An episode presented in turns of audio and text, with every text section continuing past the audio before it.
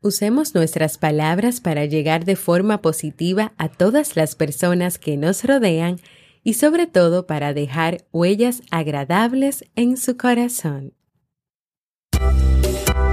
La mujer es fuerte, capaz de lograr grandes cosas. Es decidida y demuestra cada día que puede con todo sin necesitar nada más. Un momento. Es muy fácil decirlo desde mi posición. No soy el más indicado para hablar de eso, pero ella sí.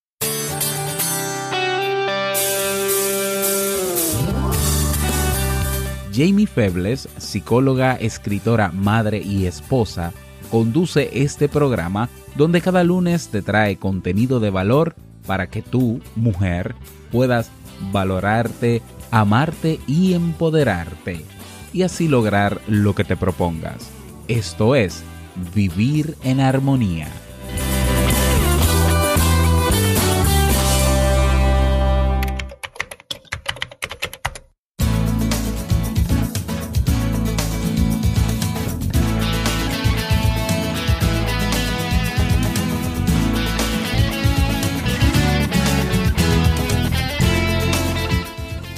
Bienvenida al episodio número 61 de Vivir en Armonía. Mi nombre es Jamie Febles y estoy muy contenta de poder encontrarme compartiendo contigo en este espacio.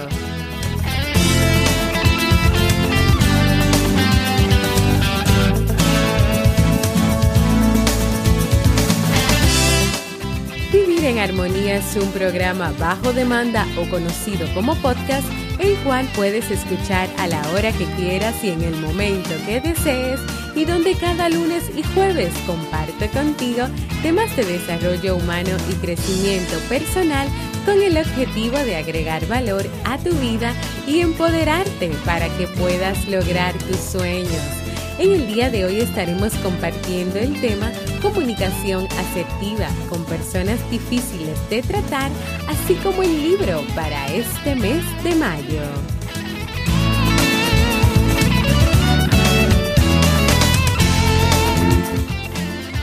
Entonces, ¿me acompañas?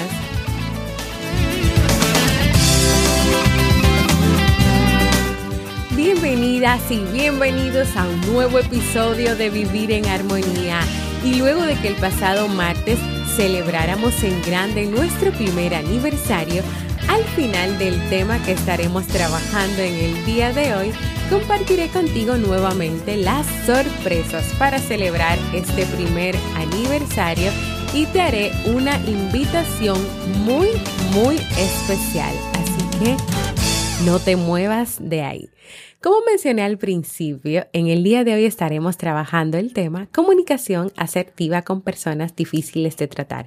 Este tema está basado en una serie de herramientas, de técnicas y de recomendaciones que voy a compartir contigo para cuando te toquen esos momentos de relacionarte, de tratar, de tener que resolver situaciones con personas que puedan tener un comportamiento difícil, que pierdan el control, que pierden el control fácilmente de, sus palabras o de sus emociones, que fácilmente eh, experimentan ira.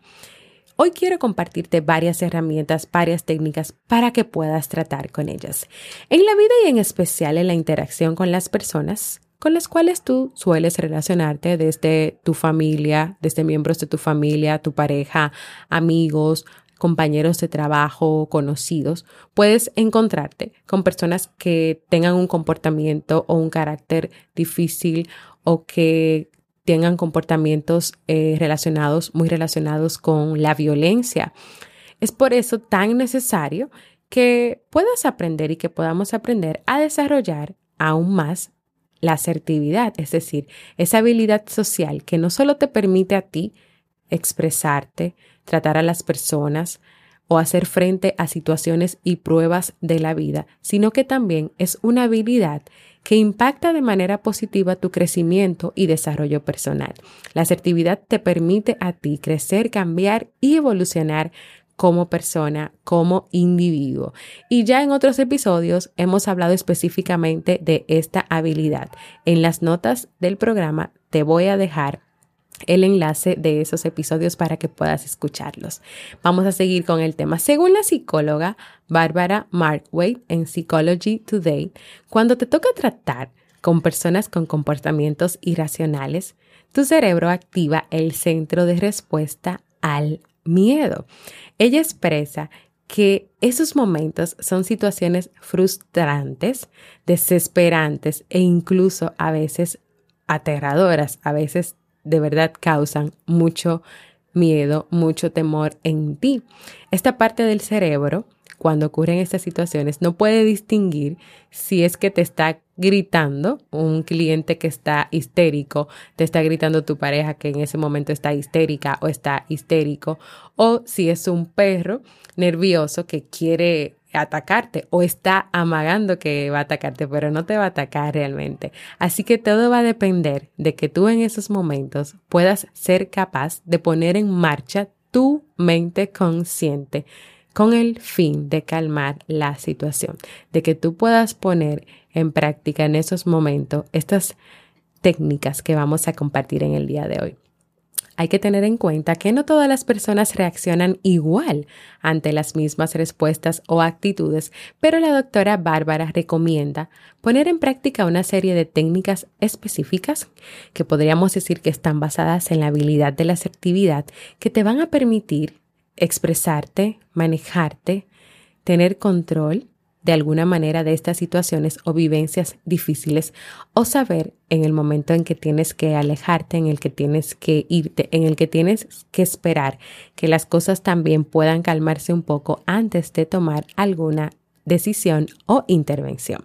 Y vamos a comenzar con estas herramientas o estas técnicas. La primera es escucha.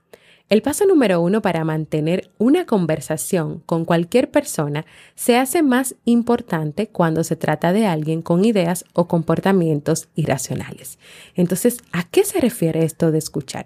Cuando escuchas realmente, estás centrándote en lo que la otra persona te está diciendo, te está contando, y no en lo que tú quieres comentarle o decirle sobre lo que la persona está hablando. Y repito, aquí lo importante de esta herramienta es que realmente tú te concentres en escuchar lo que la persona te quiere decir o está comunicando o está desahogando sin necesariamente tú pensar solamente en lo que tú quieres responderle y decirle a eso que te está comentando. Si tú no prestas atención a lo que esa persona te está diciendo y por ejemplo, imagínate que sea en un pico de ira transitoria y después esa, esa persona te pide tu opinión o te pide que le, que le menciones un detalle que dijo anteriormente y que tal vez no recuerda y esa persona se da cuenta que que no le puedes responder o que no estabas eh, escuchando realmente lo que estaba diciendo, eso puede incrementar su molestia, su, su enfado o puede hacer que lo que estén conversando o lo que estén queriendo resolver pues se haga un poquito más difícil. La segunda herramienta o técnica o recomendación es mantén la calma. Cuando nos encontramos en una situación con alta carga emocional, es complicado no dejarnos llevar por el calor del momento y, saltar y responder y hacer muchísimas cosas. Controlarte es importante. Eh, la doctora recomienda que puedas eh, controlar tu respiración con inspiraciones lentas, profundas, que puedas contar hasta 10 o hasta 100 si fuera necesario, que tú puedas hacer todo lo que a ti te funcione como persona para calmar la ansiedad o los nervios que puedas estar experimentando, pero siempre con el objetivo de que no te pongas al mismo nivel de ira, por ejemplo, que pueda estar expresando, experimentando, viviendo esa persona. O sea, que si esta persona está gritando, tú no te pongas al mismo nivel de también gritar, porque imagínese qué va a pasar ustedes dos gritándose al mismo tiempo. La tercera herramienta es no juzgues. Normalmente no tenemos ni idea de si le pasa algo más en su vida personal, algo que le está haciendo que pierda los nervios, que, que pierda el control con facilidad. Entonces, si puedes, intenta ser comprensiva, ser comprensivo y entender el trasfondo de su estado de ánimo. Entender qué será lo que está pasando con esta persona y no llegar o no, o no tomar la decisión de en primera instancia juzgar, criticarla y decir todo lo malo que hace, todo lo malo que tiene. No. Tal vez enfócate en ver, en entender bien sus palabras, en escuchar bien lo que está diciendo y en leer qué será lo que hay más allá de lo que está comunicando y de lo que está diciendo. Número cuatro, ser respetuosa, ser respetuoso. Independientemente de cómo te está tratando la otra persona, dentro de unos límites, claro, mostrar desprecio nunca te ayudará a resolver la situación de manera productiva, asegura la doctora Markway. Y antes de continuar compartiendo más herramientas, quiero recordarte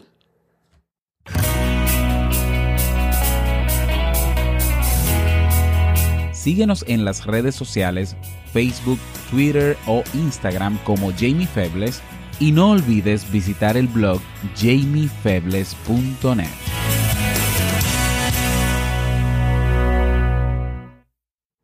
Y continuando, pues con más técnicas o herramientas. La número 5 es busca el motivo oculto de su comportamiento. Pregúntate qué es lo que esta persona está tratando de ganar o está tratando de evitar con ese momento de histeria que está viviendo, que está presentando, que está experimentando en ese momento. Número 6. No le des la razón. Decir lo entiendo por lo general con estas personas que son difíciles de tratar solo empeora las cosas. ¿Por qué? Porque probablemente esta persona no se comprende ni a sí misma ni a ella misma, ni a él mismo, como para que tú le digas que tú sí comprendes lo que le está pasando. O sea, para esta persona esto esto es, esto es, una contradicción, que él o ella misma no se entienda y que tú le digas que sí, que tú, que tú lo entiendes. Eso puede ser interpretado incluso como una falsa empatía de tu parte. Entonces, mucho mejor, o lo que recomienda esta doctora, es que tú amplíes la información que esa persona te está dando con expresiones como, por ejemplo, explícame más para que pueda entender mejor. Háblame más sobre esta emoción que estás experimentando, sobre lo que estás diciendo en este momento. Mientras argumenta de paso, puede que esta persona en lo que te va hablando y en lo que ve que hay un interés tuyo en saber lo que está pasando, pues puede incluso ir relajándose y bajando la ansiedad y los ánimos cargados de ese momento. Y me parece muy interesante, de verdad, esta, esta recomendación de, de la doctora. La séptima recomendación es evitar sonreír. Porque puede pasar que si sonríes o pones una sonrisa, esta persona que está en este momento de, de ira, de molestia, de ceguera, de no entender nada, entienda que te estás burlando o que no estás tomando en cuenta o que no te interesa lo que está diciendo. El humor a veces puede relajar el ambiente, es cierto, y el humor a veces y la risa puede ayudar en ciertas situaciones, pero también eso va a depender de quién sea esa persona, de cómo se maneja, de con quién estás hablando, del tipo de comentarios que hagas. Y es bueno tener presente ya las recomendaciones que te mencioné anteriormente para evitar situaciones, palabras, gestos que puedan complicar aún más la situación. Número 8. No te pongas a la defensiva. Cuando alguien te está atacando verbalmente, diciéndote cosas desagradables o que no son ciertas, obviamente es muy difícil controlarnos. Pero si tú te pones a su nivel, vas a entrar en una discusión sin fin, en una situación sin fin. Y es importante aquí recordar que no te debes tomar eso que la persona te diga de manera personal, porque es la persona que está viviendo una situación, que tiene una situación que a veces ni él mismo ni ella misma entiende y no está relacionado contigo y con tu persona, aunque esa persona se descargue contigo. Número nueve, evita el lo siento. Tú no eres responsable del motivo de su comportamiento y asumir directamente la culpa con ahora, ahora mismo lo arreglo o ahora mismo lo resuelvo o el tú asumir y decir que sí, que es tu responsabilidad. Cuando la otra persona ya ha perdido los nervios, puede llevar a que acabe siendo algo personal. Mantén la calma y espera que se le pase. En esta ocasión, el victimismo no te va a salvar. Es decir, aquí lo importante es que tú identifiques que tú no tienes la culpa de lo que le está pasando a la persona. Tú no eres el responsable. Tú no eres responsable de que, de que esté airado, de que se muestre nervioso, de que esté histérico. No, tú no eres el responsable, pero si te haces responsable, entonces esta persona que en este momento solamente está centrado en sí mismo y no en lo que tú puedas estar pensando, puede malinterpretar aún más este, lo siento, estás, este hecho de que tú eh, estás asumiendo de que vas a arreglar esto tan rápido y pueden venir muchas contradicciones, pueden venir muchas confusiones, pueden venir muchos malos entendidos, porque imagínate incluso que esta persona al tú decir, bueno, pues lo voy a resolver ahora mismo, piense, ¿y por qué no lo hiciste antes? O entre en una discusión nueva contigo, ¿y por qué no lo hiciste antes? ¿Y por qué no resolviste esto antes? ¿Por qué no tomaste esta decisión antes? ¿Por qué lo tienes que estar haciendo ahora? Entonces, vamos a evitar ese, ese asumir la culpa, ese lo siento. Número 10. Establece unos límites. Ya hablamos anteriormente sobre mantener la calma, dejar hablar, entender su enfado, pero no te puedes dejar pisotear. Cuando te enfrentas a una persona demasiado nerviosa, demasiado airada, hay que hacerle ver que no puede pasarse de la raya.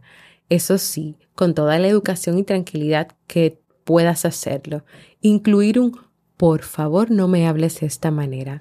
Te vendrá muy bien. Y la número 11, y no menos importante, después de la tormenta, descarga la tensión. Es necesario que después de que hayas vivido situaciones parecidas o situaciones difíciles, hablar con alguien te ayudará a deshacerte del estrés acumulado tras la discusión. Puedes deshacerte de la adrenalina acumulada yendo a dar un paseo, a correr o saliendo a cenar algo. No dejes que las emociones se acumulen en tu cuerpo porque puedes acabar siendo tú quien tenga un brote de ira y que sea una persona difícil de tratar, de comunicarse, etcétera. Así que nada, hemos llegado al final del tema del día de hoy, esperando que estas recomendaciones, que estas técnicas puedan ayudarte a comunicarte de manera más efectiva, más eficaz con personas que a veces tienen comportamientos difíciles, eh, ideas irracionales o que tienen algún tipo tal vez de enfermedad o, o de trastorno psicológico. Es decir, que tú puedas ver cómo tal vez te pueda funcionar una, dos, tres, cuatro de estas herramientas que si ya tú realizas alguna de estas recomendaciones, pues que tal vez veas alguna manera de darle un giro, de hacerlo diferente o agregar aún más estas nuevas recomendaciones del el día de hoy. Porque lo importante es que en tu vida, para que puedas vivir en armonía, puedas contar con herramientas y con recomendaciones para comunicarte, para expresarte, para ser asertiva y para aprender a trabajar y a tratar con todo tipo de personas. Así que nada, espero que de verdad estas herramientas puedan servirte. Quiero invitarte a que grabes un mensaje de voz donde me cuentes qué ha significado para ti vivir en armonía, qué te ha dejado, qué has aprendido, cuáles han sido o son tus episodios favoritos y puedes hacerlo dejándome un mensaje de voz en jamiefebles.net para mensaje de voz o también puedes enviar una nota de voz por Facebook Messenger porque para mí es muy importante escucharte. Y ahora vamos a pasar al segmento Un libro para vivir.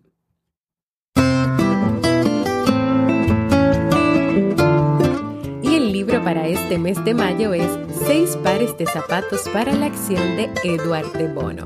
Este autor nos muestra un brillante método, el de los seis pares de zapatos, para a través de ellos identificar situaciones distintas, poder controlarlas y reaccionar ante ellas de la manera más efectiva posible. Devon explica con claridad los acontecimientos y las acciones asociadas con cada uno de los distintos tipos de zapatos y acaba diciendo que si bien todo el mundo puede dominar una forma particular de acción más que otras, la persona que alcance finalmente el éxito será aquella que domine las seis maneras de actuar y sepa usar la que corresponde a cada situación. Si quieres escuchar si quieres descubrir conmigo el significado y la enseñanza de cada uno de estos zapatos y si también quieres escuchar de qué trata este libro, acompáñame a leer este libro y únete a la comunidad del podcast Vivir en Armonía en Facebook, donde siempre compartimos ideas interesantes sobre el libro.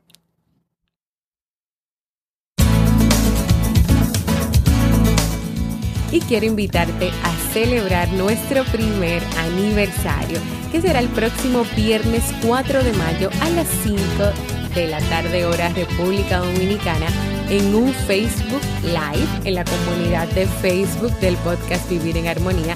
Así que únete a la comunidad para que puedas participar de los regalos, sí, regalos que tengo para ti que me escuchas y que has estado conmigo durante este año. Tengo como regalo para ti dos libros digitales sobre desarrollo humano y crecimiento personal y también dos suscripciones de tres meses gratis en el Club Kaizen, el cual es un espacio de cursos online de mi esposo Robert Sasuki del podcast Te invito a un café.